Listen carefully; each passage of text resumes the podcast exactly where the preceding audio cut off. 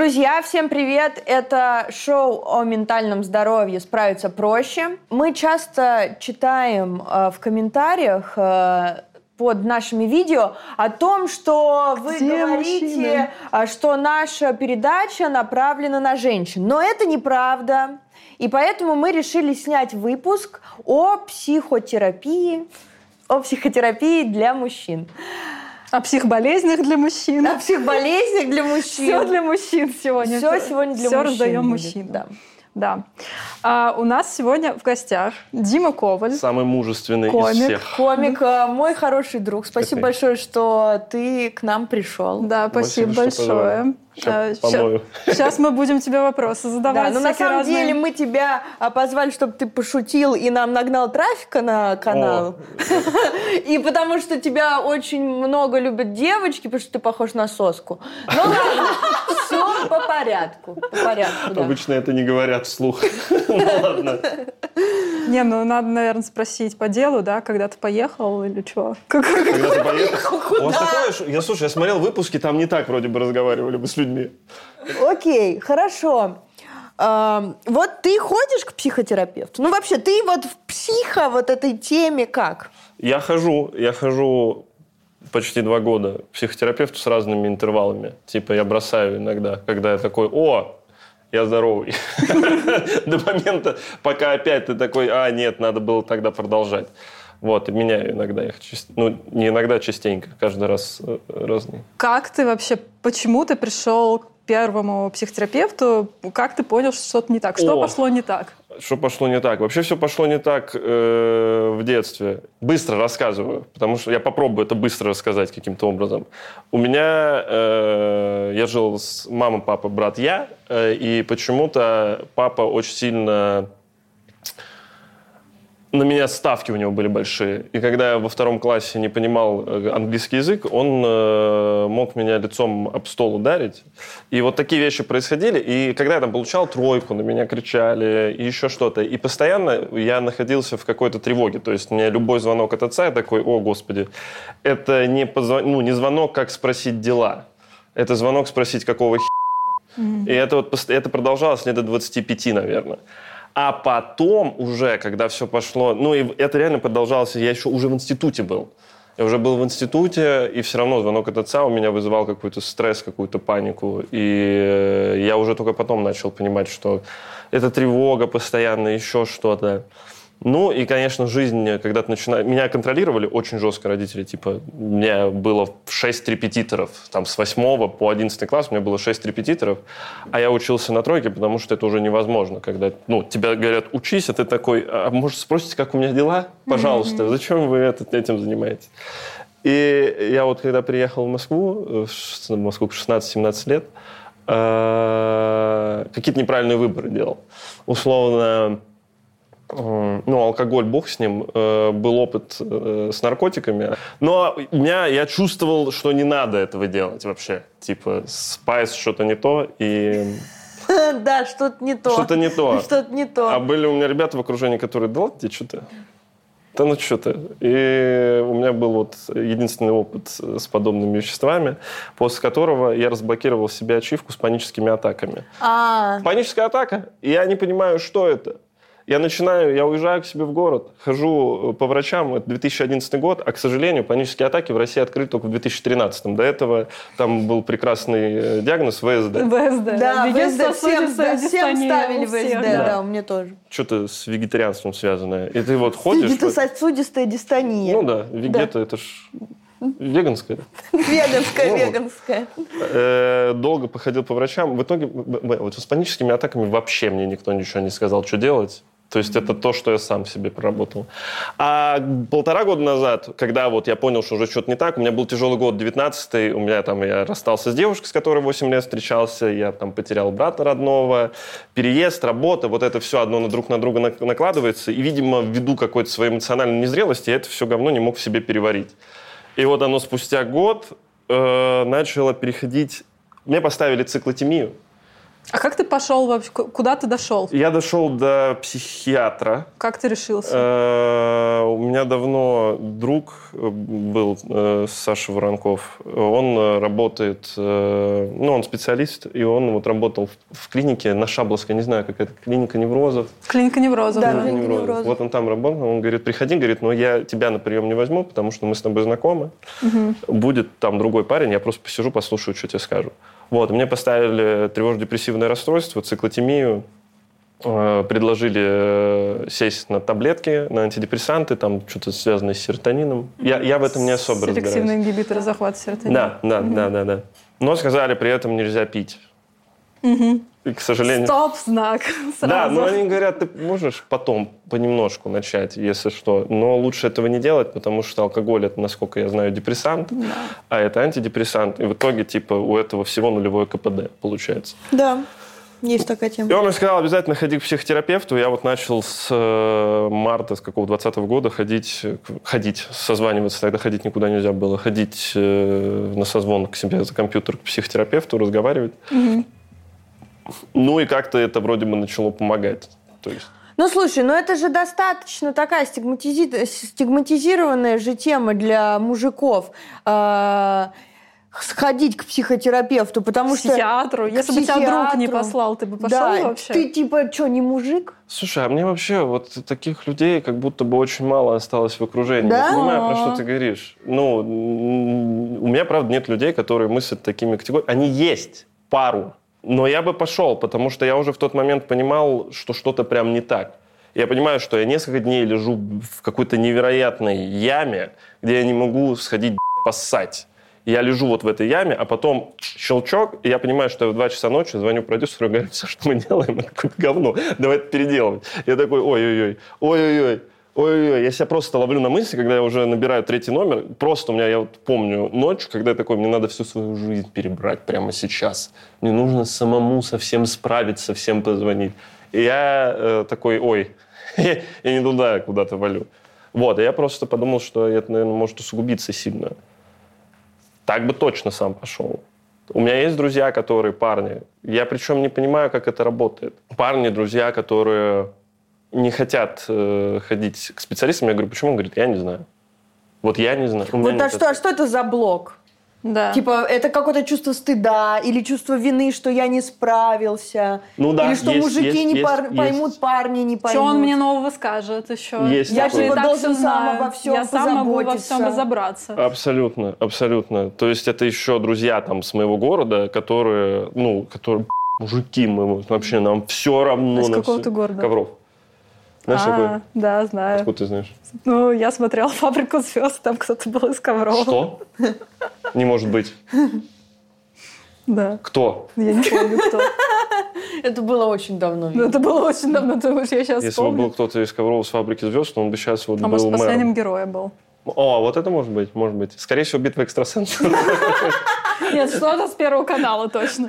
Э, Вот, и оттуда все равно это такое было... Ну, это, был, это провинция, начало нулевых. Мы вот все там дети 90-х, и это все равно сказывалось на том, что «О, да мне же там ноги ломали, что я тревогу в себе не вынесу».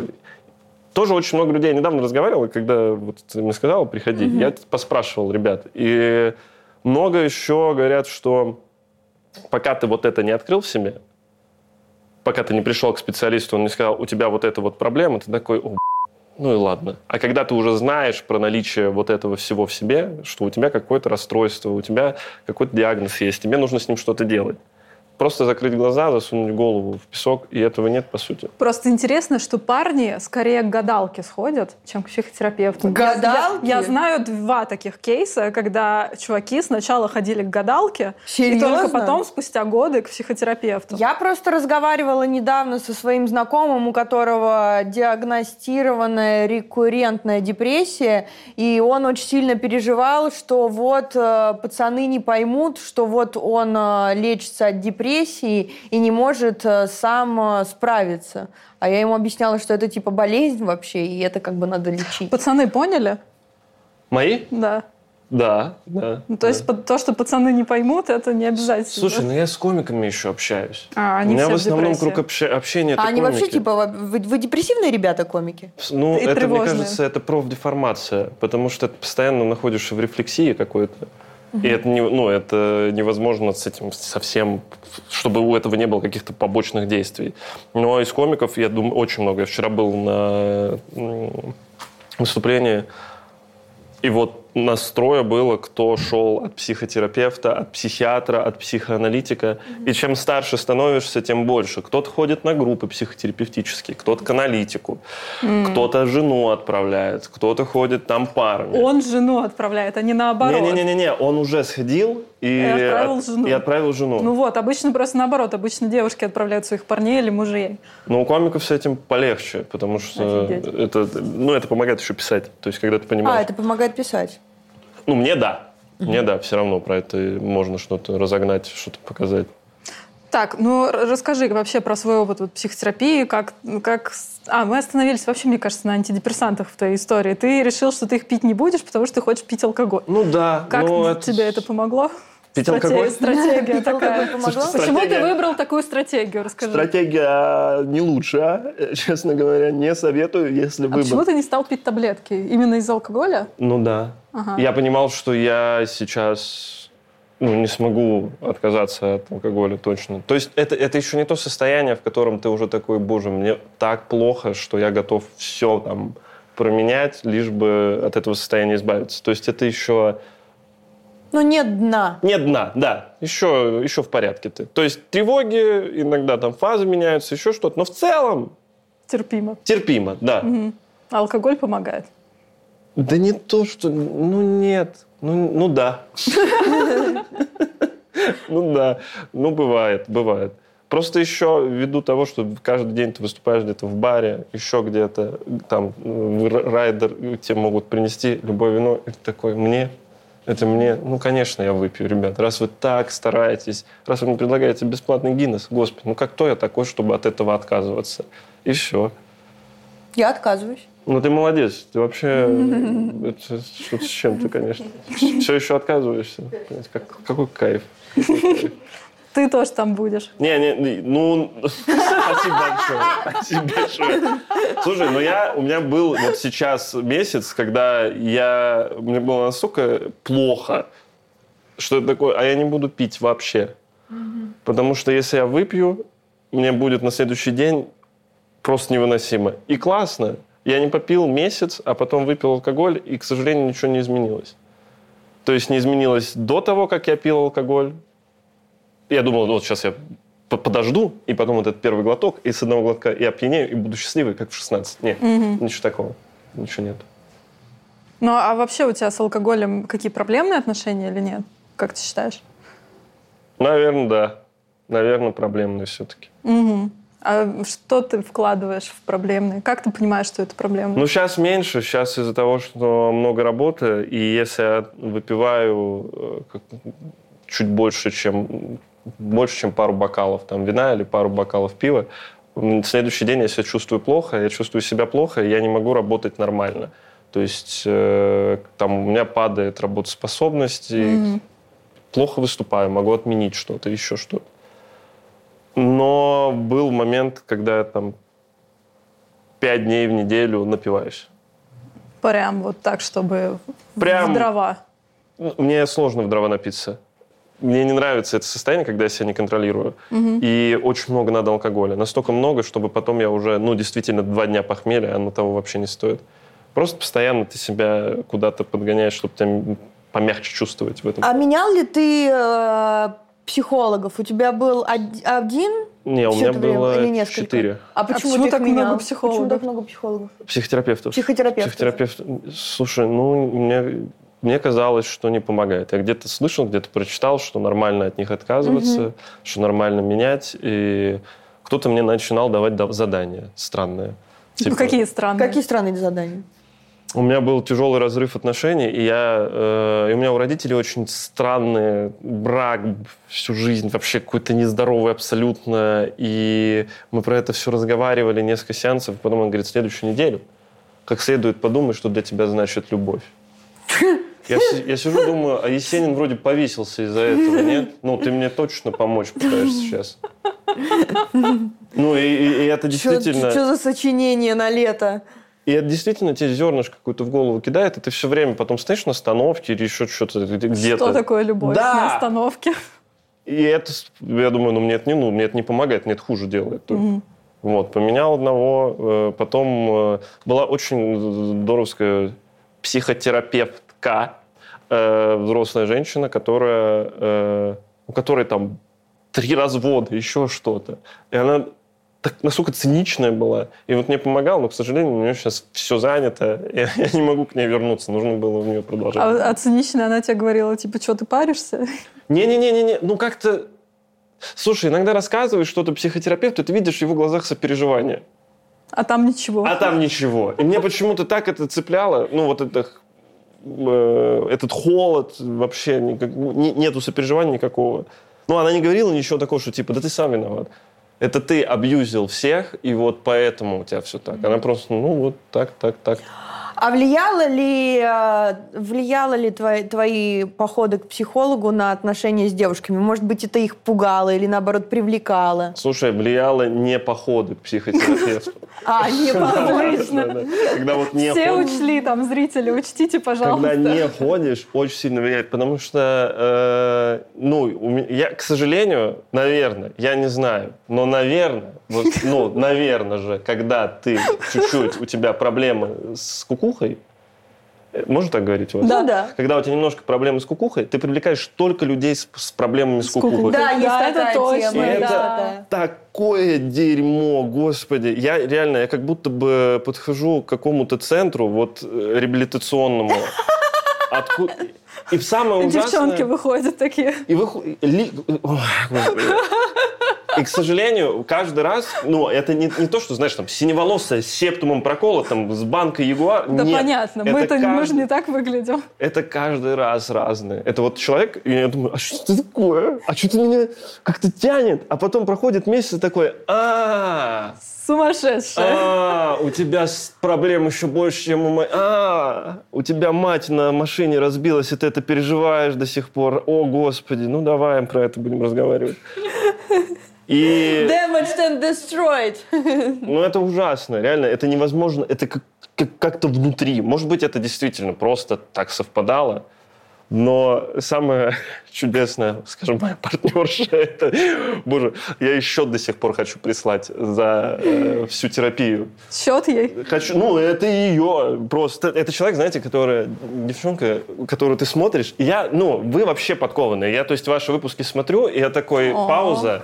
Гуглим, что вот эта аббревиатура значит. ТРПН. Ага, ТРПН это с английского надо на русский. Так, все, понял. Это вообще какое-то слово очень умное, чтобы понимать. А, Я не настолько подкованный. Но когда ты видишь человека, у которого просто проблемы копятся, и ты такой, тебе нужно к врачу идти, а тебе говорят, да я нормально. У меня нет никаких проблем. Со мной все в порядке.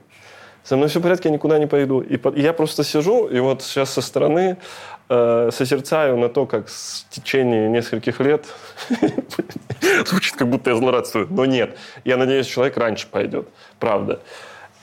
И да, когда не ходишь к психотерапевту, я еще опыт вот прошлых каких-то отношений, он накладывается, потому что я из-за того, что убирал самых самые изумруды и самых прекрасных женщин, которые мне все изменяли поголовно.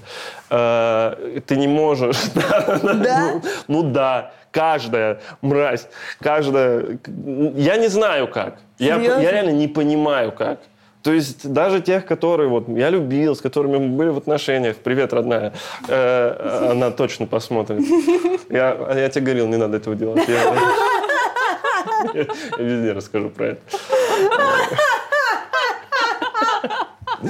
Так, и чего? И каждое, каждое что-то происходило. И вот сейчас я вообще не понимаю, э, как в целом я смогу построить нормальные отношения, потому что я еще мягенький человек. Меня изменили, я такой, ну, ну что ж, ничего страшного, мы с этим справимся. Это же один раз бывает. А ты прощаешь, да? Конечно. Если я люблю, о, я вообще прощу все на свете. Просто буду контролировать каждый шаг.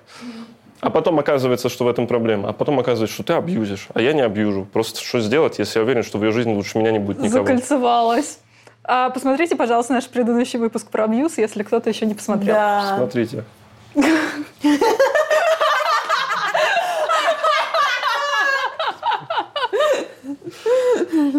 Сложно, короче, если, да, если у вас что-то не получается там сделать с отношениями, нужно сходить к врачу какому-нибудь, что-то спросить, сказать, может... Что-то спросите врача. Ну да, ну реально, действительно же, ну, хотя бы что-то ты спроси. Приди, приди. У меня, и вот еще очень много у меня друзей говорили про то, что я даже не представляю, каково это прийти и начать говорить. Вот, да. Я не понимаю, Как- как каково это. это, Дим? Прийти и начать говорить. Да, да очень просто. Ну, для меня, э, мне Карина прислала приблизительные вопросы. А, ну, сложно ли было тебе пойти, сложно ли было принять? Мне вообще не сложно. Я столько... э, мне так долго было тяжело, и когда мне сейчас предлагают помощь, я такой, да, конечно, давайте. Я с этим уже не справляюсь давным-давно. Но есть действительно люди, которые... Я не представляю, что говорить. Ну, подожди, а вот э, ты, ты, кстати, классно сказал, ты, я, ты так долго не справлялся. Ты просил у кого-нибудь помощи вообще? У друзей, у девушки, у родителей, вот когда тебе хреново было? Слушай, эм, у друзей я помню, когда вот у меня панические атаки были, и первый, знаешь, когда ты вообще не понимаешь, что это. Ты не понимаешь природу всего этого. И мне просто друзья говорили, да ладно, что ты- Просто у тебя что-то в голове. А я помню вот эти первые, когда ты такой, вызовите мне скорую. То есть я не понимаю, что со мной. Вызовите скорую. И я помню, как у меня друг просто открывает комп, такой, да забей, сиди. Я думаю, вот ты, ты что, так нельзя делать. И помощь, блин, помощь, наверное, все-таки нужна, когда ты уже знаешь диагноз. Потому что непонятно, как себя вести. Э, Девушки, девчонки мне скорее, наверное, усугубляли. Потому что с тревожно-депрессивным расстройством как будто бы ты особо не поможешь. Если ты не специалист, ты не можешь помочь, ты можешь не усугублять все это. То есть есть какие-то моменты, когда ты просто что-то интересуешься, ты спрашиваешь, ну, ты сидишь, у тебя какая-то идея появилась, а не обманывают ли меня? И ты вот сиди, ты можешь думать про это, господи, два, две недели, месяц. А ты можешь подойти, взять человека за руку и сказать, а это, прости, пожалуйста, что я, я понимаю, но можешь мне сказать, ты меня не обманываешь? И в целом можно человека просто обнять и сказать, нет, все в порядке, успокойся. И это проходит навсегда из твоей головы. А когда ты садишься к человеку и говоришь, а ты меня не обманываешь? И ты говоришь, а ты мне что, не доверяешь? А тогда зачем это все? И ты думаешь, не ответили только что на вопрос. Мне не ответили на вопрос, меня обманывают, от вопроса ушли. И ты идешь спать, и, ну не спать, вместо того, чтобы спать, ты думаешь об этом. Вот помощь такая, ну, отсутствие понимания у Эмпатия, людей. к эмпатии Э, наверное, эмпатия. Да даже, даже не эмпатия, бог с ним. Люди некоторые не способны к этому. Например, женщины. Они,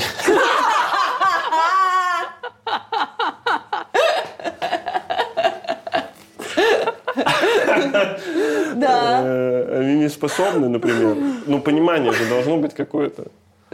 Какое-то понимание. Видишь? Вот и все. Просто с пониманием относиться. Ну, видишь человека, так, он дерганный, засыпает. Слушай, ну вот у меня бывший, он тоже ко мне вот подходил как-то и спрашивал, ты меня не обманываешь? Я говорю, нет, не обманываю, дорогой. Он такой, а точно? Я говорю, точно. И на три часа еще такой разговор.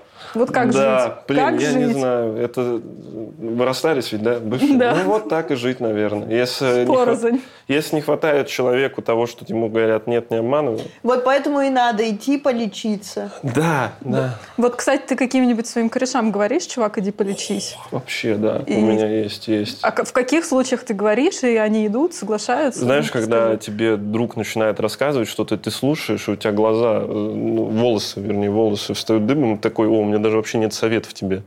Тебе нужно, ну, тебе к специалисту нужно с этим идти. И у меня нету ничего, что тебе сказать. Ну, если я скажу, о, как хреново, я тебе очень сочувствую, это тебе не поможет. Я прям одного из друзей, наверное, лет шесть толкаю пойти уже. То есть я пошел вот полтора-два года назад, а друга я пихаю уже шесть лет. И вот он все еще такой, ну я скоро пойду, я скоро пойду, все, уже готов я почти к этому. Только я не знаю, что говорить. Это я вот я прям приду, сяду и буду говорить, «Э, мне плохо? Это какая-то чушь. Не чушь. Не, конечно, не чушь. Приди и скажи мне плохо. Мне плохо, и потом тебя выведут уже, почему тебе плохо. Ну, это, да, пару друзей есть. Есть друзья, которые вообще э, отрицают все это. А как отрицать? Что говорят? Друзья некоторые говорят, я сам со своими паническими атаками справился, я ходил до этого к специалисту, мне он не помог, я сам со всем этим справился, зачем мне куда-то идти? На йогу пошел. На йогу пошел, или бросил что-то принимать, или начал э, пить глицин, знаешь, вот такие вещи. Или Адаптол еще есть. Вот это.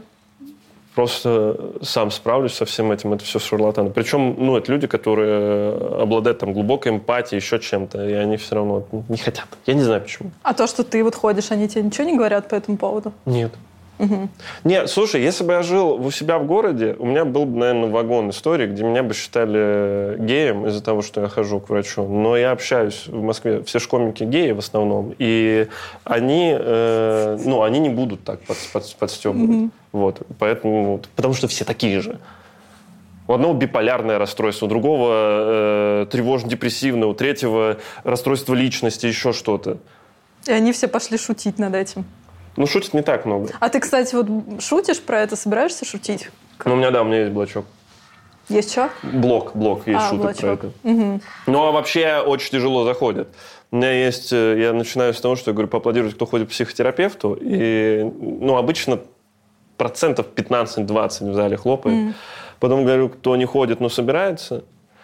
И потом, кто не ходит, и э, вот кто не ходит, но собирается, там больше всего. Там процентов 50-70 зал аплодирует. И кто не ходит и все считает, что это шарлатаны, и вы себе это все придумали, там человек 5 обычно хлопает. Я говорю, надеюсь, у вас паническая атака прямо сейчас начнется, чтобы мы всем залам сказали, да просто погуляйте побольше и все. Но недавно был зал людей, которые ноль вообще. Ноль. Никто не ходит, никто не собирается. Ну, это в кальянной, знаешь, когда собрались ментально здоровые люди, у которых ноль проблем. Они же там обычно собираются, хавай-навай включают и кальян сосут. Это самые здоровые люди. Но вот все равно. То есть в Москве... Тут, же еще стекаются люди с регионов, которые регионы до конца не отпустили. А в регионах это же вообще... Ну, там невозможно найти специалиста.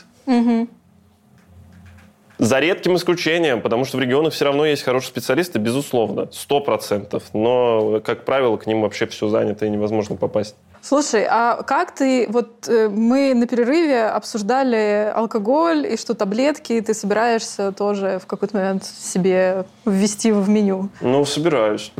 Так. Пока, пока только собираюсь, но вообще я сейчас меньше стал пить, потому что алкоголь действительно... Не пейте алкоголь, вообще ничего не принимать. На, на алкоголь э, разрушит вашу жизнь Почему? и жизнь ваших близких. Э, почему жизнь разрушит алкоголь? Потому что ты недееспособный становишься абсолютно. Помимо того, что ты недееспособный, если у тебя какие-то есть расстройства психические, он же их усугубляет. У меня бывает с какой-то, если там куда-то иду на тусовку, у меня с какой-то рюмкой, я понимаю, что следующий день-полтора, ну, у меня просто вычеркнуто. То есть я прям в этот же момент перед этой рюмкой отменяю все дела, потому что я никуда не смогу пойти, я ничего не смогу делать. А ну там вообще не стоит. То есть эта рюмка, ее можно не выпить, отставить. И ты просто не будешь час веселее, чем до этого. Вот через час ты все равно домой поедешь, и так, и так. Ну, то есть и ты таблетки собираешься пить вместо этого теперь? Но мне, да, мне сказали попить. Мне сказали попить нейролептики, чтобы засыпать. И э, вот эту всю историю с обратным захватом серотонина, верно? Правильно говорю? Да, да, да. Вот это все, все вещи мне сказали, их нужно пить, чтобы Ну, полностью то из есть этого сейчас у тебя депрессивное еще состояние, да? Слушай, не, сейчас нормально. В начале э, ноября вот было первый раз, наверное, такая уже взрослая депрессия, когда ты не, не- не можешь ничего делать. Когда еще у меня первый раз в жизни дошло до того, что у меня это все на пищеварение наложилось. Такого не было никогда. То есть я просто перестал есть. Я перестал есть. Ну и, да, бывает такое. э, прошу прощения за подробности, когда вообще какой-то стресс, потому что комедия теперь... Понос. Понос, запор. Вообще, момента... Извините, пожалуйста, простите. У меня Э, тоже всегда понос. Моментально. А У меня от звонка телефона. Прикинь, я даже еще трубку не взял, и я, ну, я не ел ничего, А понос. и все уже вроде бы... А организм такой, выкинуть все, нам нужно, это оно из-за этого внутри, это ужасно. Да, да, Это да. просто ужас какой-то. Да. Вот это моя тема. Респект. У меня запоры, простите, Да? ребят. Если- А у меня наоборот. Можете напугать Карину, и она... Обосрется. В прямом смысле. На диджей-сете к ней подойти так бу. А знаешь, как страшно? Я реально прорабатываю своим психотерапевтом. Он говорит, а что вот самые вот эти тревоги мои? Я говорю, рвота и понос. А ты, тебе прям, ну, до рвоты у тебя Да, у меня до рвоты, что, ну вот если очень важные выступления, то меня рвет. И Как Эминема? Да, вот это мам спагетти on, on- on the sweater. Вот. И мне всегда страшно, что я вот встану за диджейку, и меня вырвет на диджейку, и что я обосрусь и в обморок упаду. И вот Просто представляете? от стресса, причем Вот в этой последовательности. да, последовательности. и вот, и представляете, там так, типа, много людей, там полный клуб, а я в своих э, экскрементах в обмороке. Еще и трезвая, а стопудово все скажут, типа, э, упоролась, Да, да, и да. типа не выдержала, упала в обморок, и еще и сфотографируют. Слушай, и знаешь- воняю. Жесть! И я вот так себя накручиваю, естественно, все же эти мысли, они гипертрофированные, и мне так страшно, ужасно. Знаешь, что попробуй? Попробуй себе барный стул ставить, и когда у тебя тревога наступает, Садиться, Садиться. Обкакаться. ну, слушай, у меня бывает... э, Просто держать его, заткнуть. Вот так вот, к диджейке подходить. Ну, вообще Я уже не понимаю, мы это вырезаем или не вырезаем. Не-не, оставьте, оставьте, пожалуйста. А что поделать? Что за КТ делать? Я не знаю. Ну, будешь сидя качать, и все. Ничего страшного. В таком офисном стуле. Так, ребята, мне надо заземлиться, а то я сейчас обкакаю. Блин, как сказать, э, Карина Штумина, да обосраться вообще. Просто. Как сказать, Карин, стоит говно. В прямом смысле. Все были в говне. Ой, ужас. Дав- Давно не было, надо сходить, посмотреть. Так, э, хорошо. Вот, да. Э, Депрессия, не ел, не пил. Э, И а, срал. Только срал, да, просто какой-то детокс вообще коктейль произошел. Реально ничего не ешь. И еще, ну, из-за того, что ешь мало, ты стараешься есть вообще здоровую пищу. Она еще вся очищает. Вот. И из-за этого, да, я как раз не пил месяц по этому поводу, потому что такой, ну, во-первых, это желудок точно посадит. И, и усугубит просто состояние. И я подумал, а может быть месяц попить э, антидепрессант, потом думаю, ну что это за ерунда будет? Ну месяц, Их же Месяц по полгода, пить, полгода да. минимум. Вот, а сейчас вроде бы я как-то со всем этим справился. э, теперь просто жду, когда опять начнется что-то. Но еще работаю много. Во, работаю много, это помогает вообще отлично. Хотя, наверное, это плохо. Ну, то есть, в смысле, сейчас ты ждешь, когда начнется следующее, чтобы тогда начать пить таблетки? Я не думал про то, как я... Я надеюсь, не начнется уже так, как было. Реально, не- Ну, надеюсь. ты превен- превентивно будешь пить таблетки, да? Да, я думаю, я просто дойду до того, что такой, ну вот сейчас надо начать уже все. Сейчас я уже и не пью, и э, надо семью просто завести, наверное, она все исправит. Семью? Ребенка. Ребеночка! Ребенка заведи, я думаю, поможет сразу. Мы как раз... Еще одного типа? э, да, да, мы как раз, у нас был выпуск про послеродовую депрессию, и мы выяснили, что послеродовая депрессия может быть и у, У мужчин. мужчин, да. О, ужас. Так что тебе, если не хватает материала для выступления, давай диагнозов, пройдем. да. Блин, а с моей эмпатией это точно будет. А это, да, что-то да, я посмотрю. Ладно, что я спрашиваю. Приду посмотрю. Да. Да. Слушай, ну спасибо большое. Да, Вам спасибо. очень занимательно, очень интересно и очень весело. Да. Зовите еще. Я еще какую-нибудь штуку потом найду. Послеродовая депрессия приду. И давайте лет через 10 кризис среднего возраста. Да, кризис Я среднего возраста. Надеюсь, начнется Отлично. в тот момент. Все, спасибо Спасибо. большое. Супер. Итак, мы продолжаем рассуждать про мужчин и психотерапию, и психику мужчин. В общем, нормально. У нас сегодня в гостях Андрей Аксюк, психолог из э, Mental Health Center. Привет. Андрей, привет. Привет. Классно, будем рассуждать сейчас с тобой. Скажи, почему мужчинам так сложно? Пойти к, к психотерапевту вообще. или психологу, или вообще куда-то вот э, под- Подлечиться. подлечиться. Почему им сложно вообще по жизни и почему им сложно идти на терапию? Правильно Да. я понимаю? Да. Почему они... У нас есть время до следующей как бы, недели. А, Я пытаюсь сгруппировать это как-то в один емкий ответ, но и не уверен, что это возможно. Я думаю, что нам нужно конкретизировать какие-то проблемы. Давай конкретизируем. Хорошо. Ну вот, э, допустим, депрессия, да? Мгм. Вот как э, у нас Дима говорил, вот что-то плохо, Мгм. что-то не то, ну вот как-то вот фигово. Какие способы мужчины выбирают чаще всего перед тем, как пойти к психиатру? чтобы- Алкоголизм. ну, не сразу алкоголизм уж прям, но типа, да, алкоголь, допустим. Очень да. С пацанами решу сам. Или просто внутри Пойду себя. прыгну с парашюта. Или м-м, бег. О, марафоны. Мастурбация. Порно, Отличные да. варианты пере- перечисляете. Все, и все рабочие. в точку, все да. рабочие. А, выбор между ними, в общем-то, зависит от нескольких ключевых факторов. Во-первых, наличие а, или отсутствие и качество при наличии образования. А, во-вторых, культурно, культурная среда, в которой живет а, мужская особь. Мужская особь. Вот. Ну и вообще, на самом ну, то есть это касается, эти, маркеры релевантны не только при исследовании мужчин, это вообще в целом касается людей. Так, А. мы начали с образования, да? Хорошо. Кто с каким образованием куда идет? Кто идет в алкоголь, Такой кто в порно? Я могу вам сказать, что э, алкоголизм как бы клинически значимого уровня достигается преимущественно там, где э, нет качественного образования. Мгм. Вот, это- есть такая вещь. По поводу культуры очень важный момент, что чем более конкретные представления существуют в каком-то обществе по поводу того, как надо, а как не надо, тем более стигматизированы те, кто не вписывается в эту картину. Например, м, если есть представление где-нибудь в каком-то уютном городе, например, Ковров, а, о том, как должен выглядеть мужчина, а, или мужик, чувак.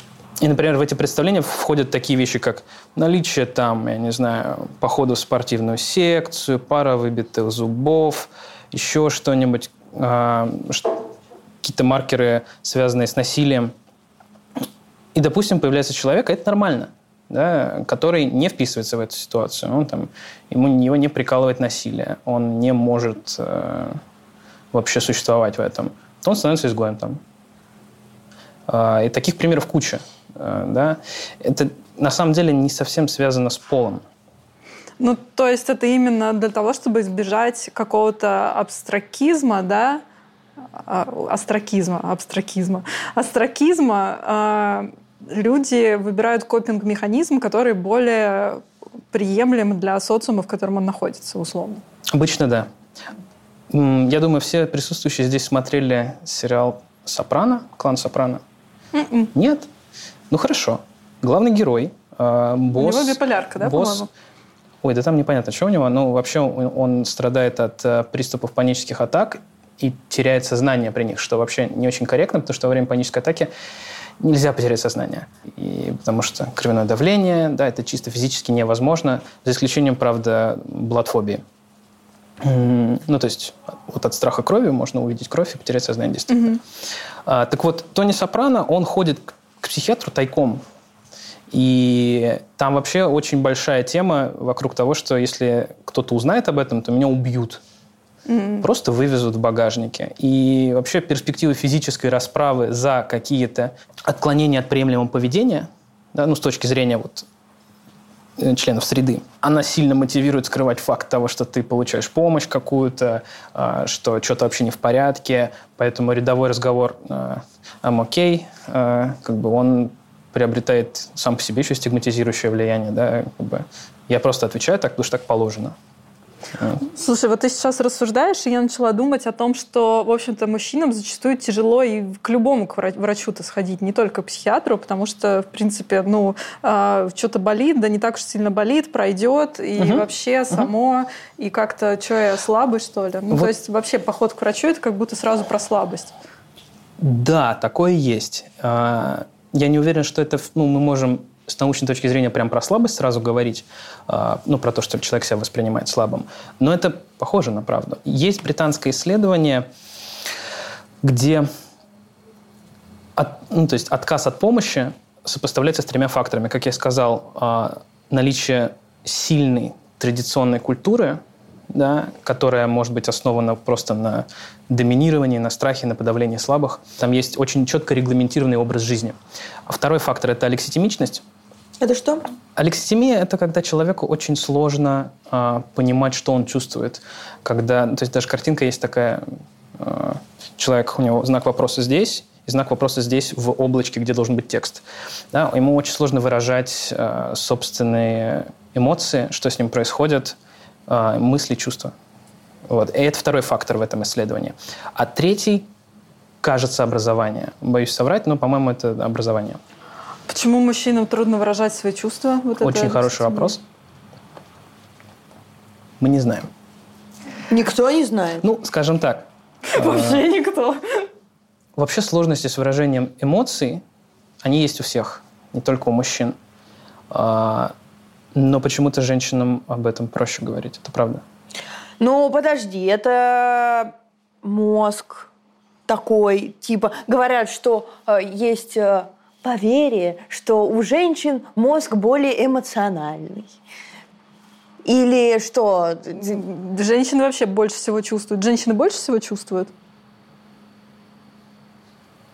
Ну что, что, как, как вот э, мужч... или это потому, что э, мужчин э, испокон веков воспитывают так, что они должны быть э, добытчиками и... Вот смотрите, и, sorry, да, или это какая-то социальная я история, вот, нет? Я думаю о том, что сейчас мы вступаем на опасную почву, где хочется дать какой-то универсальный Простой, ответ. да. Да, угу. а универсального ответа никогда нету. Ну, может быть, и есть.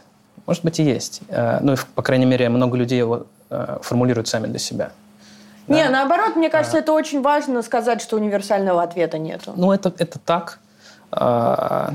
Ну, вот действительно, если мы говорим да, про способность выражать эмоции, mm-hmm. давайте начнем с вообще с испытывания эмоций. Вот что говорят исследования? Мужчины испытывают эмоции там так же ярко, менее ярко, там такие же эмоции по спектру. Ну то есть э, мужчины способны же на эмоции, правильно? Или, может быть, вообще мужчина. это уже устарело, и нужно э, не разделять э, на мужчин и женщин, и мы все одинаковые, нет? А, ну, собственно, я хотел бы вернуться к тому, о чем мы говорили, угу. потому что по поводу обращения за помощью. Да, вот мы, я описал три фактора. Еще раз, э, соответственно, наличие сильной традиционной культуры, алекситимичность и, по-моему, образование. Э, это то, почему мы вот описываем, что вот есть недостаток образования, он там положительно коррелирует с э, низким уровнем обращений за помощью. Это все, что мы пока знаем. А вот если рассуждать, окей, тогда мы смотрим на опыт из вашей любимой биопсихосоциальной модели. Да? Mm-hmm. Мы э, смотрим на опыт человека. И часто оказывается так, что может не быть ролевой модели. Да? Вот, например, сейчас люди сталкиваются часто с тем, что они не знают, как быть родителями. Ну, это правда. Да? Ролевой модели не было. Нам ничего не показывали. А, как бы вы люди друг друга полюбили, поженились или не поженились, родили ребенка и сталкиваются с тем, что его надо воспитывать. Mm-hmm. Нужно что-то с ним делать, нужно реагировать на его эмоции. Они не знают, как на свои эмоции реагировать часто. А, и вот чем хороша психотерапия, а, она в первую очередь всегда учит осознанности к психическим процессам, да? называть чувства, называть э, мысли, ну, если мы говорим про КБТ. Потому что, например, э, в терапии принятия ответственности не будет важно содержание мысли, там будет важны ее последствия, на что она тебя толкает. Ну вот, и, собственно, через осознанность к психическим процессам мы вырабатываем уже очень тонкий инструментарий того, как совладать с эмоциями. Вот. Э, чем больше осознанности, тем, в общем, шире спектр твоих возможностей мы говорим, да, про mm-hmm. то, что нету какой-то ролевой модели. Что это значит? То есть, э, условно, мальчики вырастают и не видят там примеры перед собой, как кто-то выражает... Они видят. Угу. И часто эти примеры дезадаптивны. Ага. А, То есть э, они видят, как кто-то свои эмоции подавляет, да, или выражает в каком-то неэкологичном ключе. Mm. И Я... там, как отец не говорит, там, слушай, мне плохо, uh-huh, там, помоги uh-huh. мне, Ну, вот классическое, э, пацаны не плачут, а, да что ты потерпи, что ты тряпка там и так далее, да. Потому что, ну, видимо, есть какие-то культурные предпосылки у нас в стране, как минимум, это сто процентов. Да, вдобавок э, существует внешняя поддержание облика сильного мужчины. Взглянуть на нашего президента, взглянуть на, в общем, героев национальных и так далее. Ну, там, кстати, женщины есть, все такое. Ну, так или иначе, вообще э, в русской ментальности вот четко есть этот образ Ну, ар- архетип отца, да, какого-то. терпеть. Да. терпеть, потому что как бы, ну, за нами Москва. Ну да. Потому что- Терпи, казак, атаманом будешь. Мне так всегда мама кстати, говорила. кстати, да. А, ну да, через тернии к звездам. Конечно, это обязательно. классика. Да. Снова про пострадать. Какие еще национальные герои? Саша Белый, например. Данила Багров. Данила Багров. Ой, с Данилой Багровым очень аккуратно нужно. Это такой животрепещущий образ, на самом деле. Это, ну да. А с Сашей Белым попроще все-таки, мне кажется, чем с Данилой Багровым. Он более, что ли, однозначный. Ну да, романтизируются какие-то такие вот образы, действительно. Не, вообще, если мы Интересно. обращаемся к искусству, то это всегда очень хороший срез того, что происходит в умах людей. И, в частности, в общем, э, послушать песни Бутусова. Да? Первый брат – это реклама альбома «Крылья». Э, Ну, там трэш вообще. как бы. Какие еще у нас ролевые модели? Бандитский Петербург Бандитский был, да. Петербург. Эм, Этот... Сейчас. Ну, это, кстати, интересная тема, что действительно у нас ролевые модели такие, у нас культура такая. Вот реально, мы росли на вот этом всем, получается. Ну, все-таки это не до конца справедливо говорить, что мы росли... Дукалис э, и Ка- Каз- Казанова. Улицы разбитых фонарей, да. Да. Все, что мы сейчас с вами можем сказать, это узкий срез того, как мы с вами воспринимаем реальность.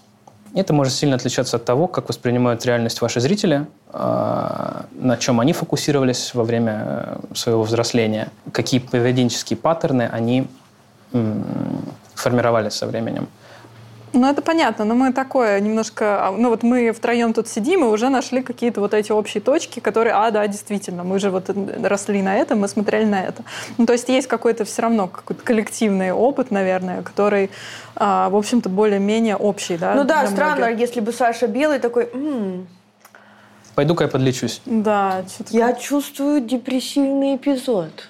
Так, хорошо. Ну, то есть, окей, у нас есть игры какие-то, у нас есть какое-то воспитание, мы смотрим на отцов, а, мы смотрим на вот эти все сериалы, фильмы, и, в общем, как-то получается, что мужики не плачут, мужики дерутся. и- Образ сильного, не жалующегося мужчины, это прям, ну, как бы это есть. Ну, это очень наивно отрицать. Ну, классика. Если нам с тобой понадобилось очень много времени, чтобы доказать э, нашему окружению, что мы имеем право на то, на свои заболевания и лечиться и как бы быть валидированными, а мы с тобой девочки, да, то представляешь, э, сколько нужно времени э, пацанам на это. Мне кажется, это, это обратная сторона медали патриархального общества. По расстройствам есть статистика, в каком обычно возрасте э, обращаются люди за помощью. О, а в каком?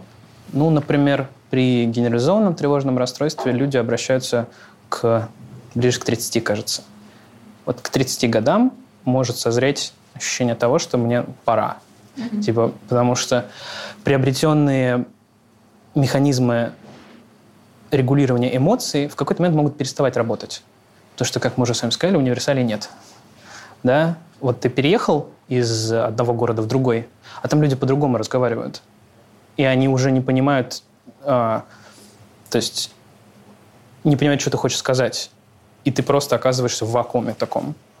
Надо, ну, как бы надо ад- адаптироваться, и приходится. Ну, да, и что? И женщины раньше приходят, чем мужчины, вот по статистике все-таки обращаются? Женщины чаще обращаются за помощью, это факт. И раньше по возрасту? М, Вот с этим я боюсь вам м, наврать. Ну, как раз, мне кажется, я читала вот эту статистику, что женщины обращаются с депрессией там 25-35, а мужчины уже там а, в 35-40. Ну, вот уже... Ну, скажем так, моя личная практика скорее могла бы поспорить с этим, но это вполне может быть э, верно с точки зрения статистики. Я А к тебе мужчины вообще приходят? Да, конечно. Как часто? Кто чаще? Мужчина или женщина? Да. Важно сказать, ну, то есть нужно взять какой-то временной промежуток. То есть, ну, за год, наверное, больше женщин, но не сильно. Ну, то есть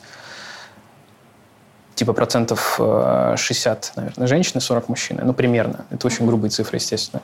А, Но мужчин много. Сейчас, слава богу, сейчас мы живем вот во в такое время, когда а, можно публично говорить о том, что обращаться за помощью – это нормально. Да, и вообще вот валидация самого процесса «пойди получи помощь», она очень важна. Это, наверное, будет дальше развиваться, и если в какой-то момент психологи а, могут начнут становиться ролевыми моделями для мужчин, я не говорю, ну, что я, например, да, ну просто вот мужчина, там, психотерапевт может же быть ро- ролевой моделью, это нормально. А, Это тоже может способствовать дестигматизации. А есть ли какие-то нюансы э, при терапии с мужчинами? М-м. Нюансы. Типа как поздороваться. Ну вот условно Дима рассказывал, да, что э, пацаны ему говорят, что, я не знаю, я приду к психотерапевту и что я ему скажу, мне плохо. Вот если какой-то, вот представь, да, пришел мужчина, и он не очень понимает, что ему сказать, как-то женщинам действительно проще сказать вот эту фразу «мне плохо». Вот есть что-то, что тебе приходится как-то, ну, какой-то подход э, найти, запрос понять? я анализирую сейчас свое поведение с клиентами-мужчинами. Я думаю, что я меньше, не меньше валидирую их, а не так интенсивно. То есть ну, во время психотерапии есть момент валидации, Да. когда мы говорим, что я понимаю, что ты чувствуешь. Это нормально. Всё- а вот с мужиками лучше так не делать. Нет, я, не, я имею в виду, что я не согласен сейчас с тобой. Нет?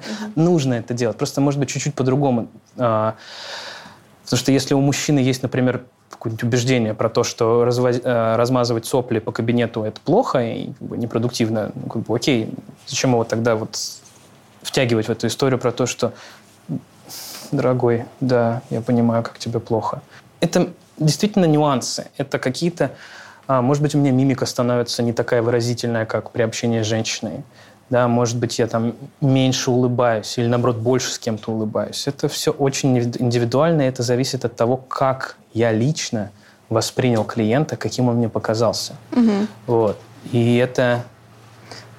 Ну, вообще у меня сразу какая-то такая мысль возникает, что как будто бы мужчина приходит меньше за сочувствием, чем женщина, По-разному, возможно. По-разному. Слушайте, есть такой э, прям, ну, тип я бы не хотел говорить, но неоднократно сталкивался с моделью поведения, когда мужчина, э, в общем, хочет сочувствия.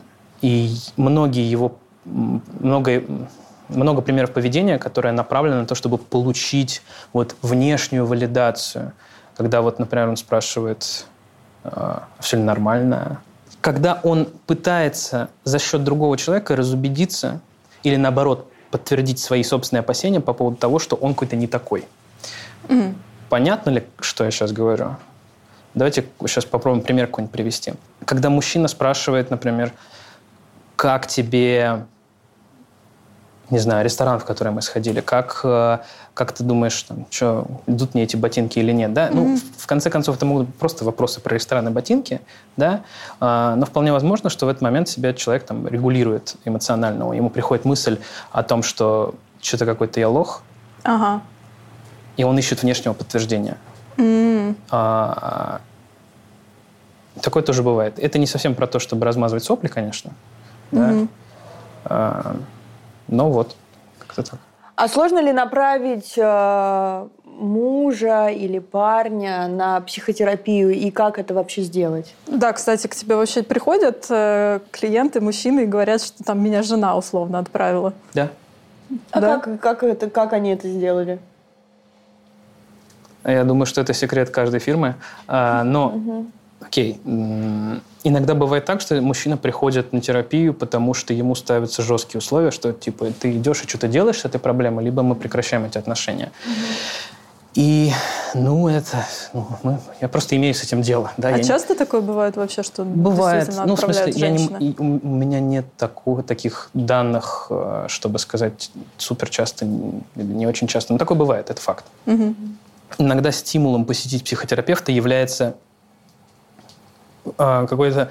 Ну, то есть это способ не допустить какого-то очень неприятного события, типа развода, дележки, там, я не знаю, имущества, э, детей и так далее. Мгм.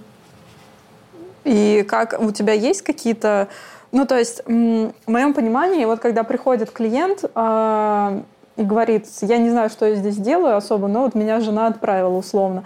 А, тебе нужно, видимо, все-таки из него какой-то запрос все-таки достать, Определенно, получается. конечно. Вот это большая э, уловка в психотерапии. Ну, не уловка, а ну, проблема вообще, что насильно мил не будешь, и вылечить кого-то э, против воли, да, в общем-то, даже от насморка невозможно. Да, не говоря уже о каких-то серьезных поведенческих расстройствах. Ну, нужно выводить клиента на запрос. э, ну и, собственно, мы тогда... Ну, окей, вы уже здесь, вы пришли. Давайте тогда как-то потратим это время. Ну, типа, мы можем разойтись, я не буду никого держать на приеме. Да? Против воли ни в коем случае. Но если вы здесь, то давайте потратим это время как-то. А, проясним, может быть, все-таки что-то вас не устраивает, и мы идем от того, что не нравится человеку. И, как правило, если мы ну, не говорим про личностные расстройства, а, то проблемы находятся довольно быстро. Именно в том, что человек чувствует. Ему не нравится какой-нибудь гнев, ему не нравится, что он пьет, не нравится, что он переедает, не нравится, что он мало спит, не нравится, что панические атаки его замучили. М, Что угодно. Не нравится, что он э, боится, в общем, обкакаться публично. Да, бывает такое. А, примеров куча. И тогда мы цепляемся. Ага, вот есть вот этот дискомфорт. Окей, с чем он связан и так далее. Начинаем, а, в общем, раскручивать клубочек. А какой вообще топ мужских проблем? Топ мужских проблем. С точки зрения мужчин или С точки об- зрения или с точки зрения объективной какой-то, да. объективно? Ну, с чем чаще всего ты работаешь вот именно с мужчинами? Окей, женщины, а, например, в- да, вот меня спросили про мужчин, я сначала про женщин Ну скажу. да. А Женщины в два раза чаще обращаются, как, например, с тревожными расстройствами, а, так и с депрессией. А Мужчины в четыре раза чаще испытывают проблемы с зависимостью от психоактивных веществ. М-м. То есть они приходят с проблемами с зависимостью. Ну, нет, это уже другое утверждение. Ага. Они испытывают проблемы Вот. и не приходят. И вдобавок я вот хочу всем напомнить, что любые цифры, которые мы видим, это статистика тех, кто дошел до помощи. Да, это надо понимать. Мгм. Мы, конечно, можем экстраполировать данные исследований на генеральную совокупность, посмотреть примерно, как это должно распределяться по вообще по всем людям. Но это не всегда работает, потому что мы не, не можем учесть всех факторов. Какие еще проблемы у мужчин чаще всего проявляются? Мы не знаем до конца, потому что многие не доходят до помощи. Ну, кто доходит? Ну, кто доходит, в основном это зависимость, конечно. Вот именно на- на- Наркотическое или алкогольное? в целом от э, психоактивных веществ, но исследование, про которое я конкретно имею в виду, там, по-моему, был алкоголизм и употребление каннабиноидов. Мужчины чаще всего совершают суициды, и суицид, например, это номер один причина смертности мужчин до 50 лет. Вот это классный Почему? вопрос. И тут я хотел бы немножко коррективы внести, чисто фактологической. Чаще, м, больше попыток Совершают женщины. Да, успешный суицид. Мужчины просто мужчины. более успешны Да. в этом. Мгм. Почему? Вопрос, почему отличный? А, обычно а, мужское опасное поведение гипертрофировано сильнее. Да? Ну, то есть а, они эффективнее пользуются даже теми методами. А, будь то прием препаратов, ну и так далее. В общем, все способы, которые существуют. Почему так? Трудно дать однозначный ответ на этот вопрос. Ну, суицид – это же способ решения какой-то проблемы, то есть это проблема, соответственно, либо дать зависимость, это может быть, это может быть депрессия, да, там, ну, в общем, какое-то очень тяжелое психическое состояние, соответственно. Соответственно, мужчины все-таки чаще, часто страдают, да, от каких-то тяжелых состояний психически. Л- логичный такой вывод какой-то напрашивается, раз э, суицидов очень много. Я думаю, что вообще, если мы начнем диагностировать э, и подгонять под критерии психических расстройств всех людей, то найдется очень мало людей, которые не подходят к этим критериям. Мгм. А. Где норма, ребята? Нормы нету. Это очень важный вопрос, где норма. Статистически норма где-то посередине. Да? А, в общем, если мы живем в обществе, где нормальные человеческие жертвоприношения, вот норма, пожалуйста, человеческие жертвоприношения. А если мы живем в обществе, где, э, например, нельзя открывать, оголять какие-то участки тела, да, а, то это несет за собой иные совершенно последствия, иные способы, в общем, а, причины для суицида. Ну, окей, это такая социокультурная штука. Мгм. А если все-таки, да, про диагностические штуки мы разговариваем, да, с Мгм. точки зрения именно там, доказательной медицины, вот условно, вот есть депрессия, Так. да, мужчины страдают от депрессии. Мгм. Отличается чем-то мужская депрессия от женской депрессии по проявлениям? Классный вопрос. По симптоматике скорее нет. Но по реагированию на лечение есть данные, которые говорят о том, что э, женщины лучше реагируют на э, фармотерапию с э, обратным, с селективными ингибитами, ингибиторами, да. И также есть данные о том, что женщины в как правильно назвать это? Постклимаксовый период, пост, э, Климатический. постклиматический, да, хочется сказать. Ну, но это- после климакса, короче. да, в общем, женщины э, после климакса, они хуже реагируют на терапию антидепрессантами. Вот. И те данные, которые есть. Мгм. Ну, э, хорошо, а по симптоматике все-таки у меня вопрос. Это как-то не выглядит немножко логично, потому что как будто бы а, а, женская депрессия, она может уходить в какую-то да, апатию, плаксивость и Мгм. так далее. Мгм. А почему-то вот логически кажется, что мужская депрессия Наверное, больше в уйдет гнев. в гнев, да, в дисфорию, в какую-то в зависимость. в Это, том кстати, к вопросу о переходить. том, почему э, суициды мужские, э, в общем, эффективнее. Потому что Мгм. они часто связаны с эмоциями гнева и агрессии прямой. Да? Потому что вообще э, насилие со стороны мужчины, оно нормализовано в обществе в очень большой степени. Фильмы, книги и так далее, многие приключенческие, казалось бы, детские, в общем, э, книжки, в них присутствуют сцены насилия, ничего. Ну, условно, то есть девочкам разрешают не сдерживать слезы, а мальчикам разрешают не сдерживать агрессию. И в итоге у нас получается вот эти таких два вектора, по которым может расходиться депрессия. Но если супер грубо, то да. Ну, я супер грубо, да, выражаюсь. Супер грубо. Много ли мужчин соглашается на парную терапию? Вообще не знаю этого. Это, это ну, то есть, вот, знаете, я читал в- этот вопрос, когда вы мне прислали сценарий, и они соглашаются, они ходят. Я вам не могу дать цифр, но я хочу как бы всех сразу а, успокоить, наверное, что реально прийти с мужчиной на терапию, соответственно, семейную. Да? Мгм. Это же мы имеем в виду, Да. когда говорим про парную терапию. Мгм. А, да, такой есть.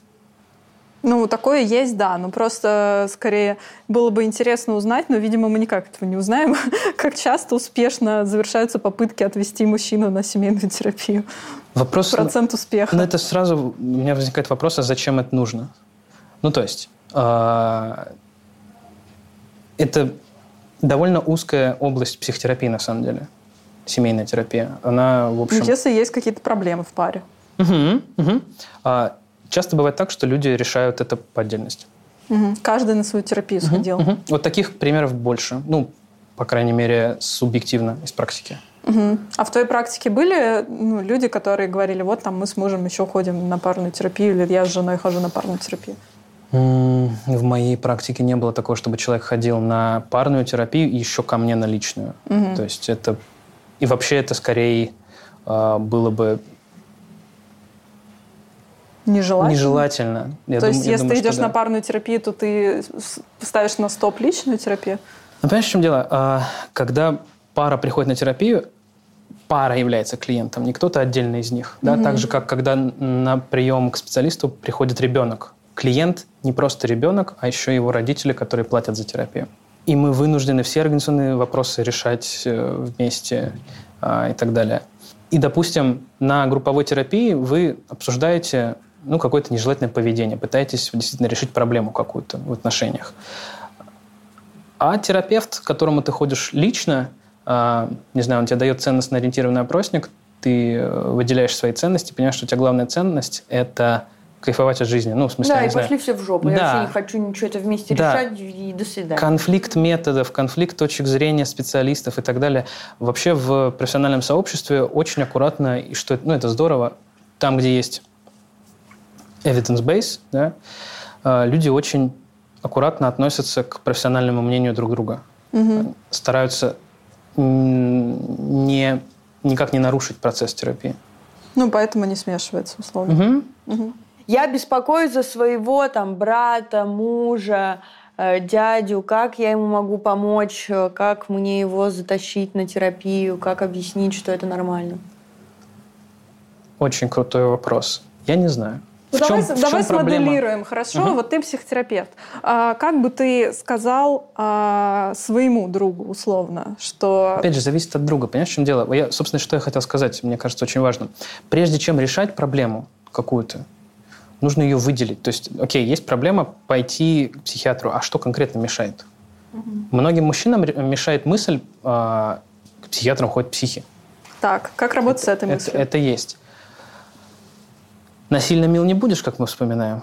Ты не можешь погнать человека на терапию. Ну, то есть, а, если вопрос стоит между тем, а, грубо говоря, убеждать человека в том, что ему нужна терапия, и, соответственно, ну, это возможно биться, бить горохом об стену, да, кидать горох в стену, и уйти от него, если выбор между такими опциями стоит,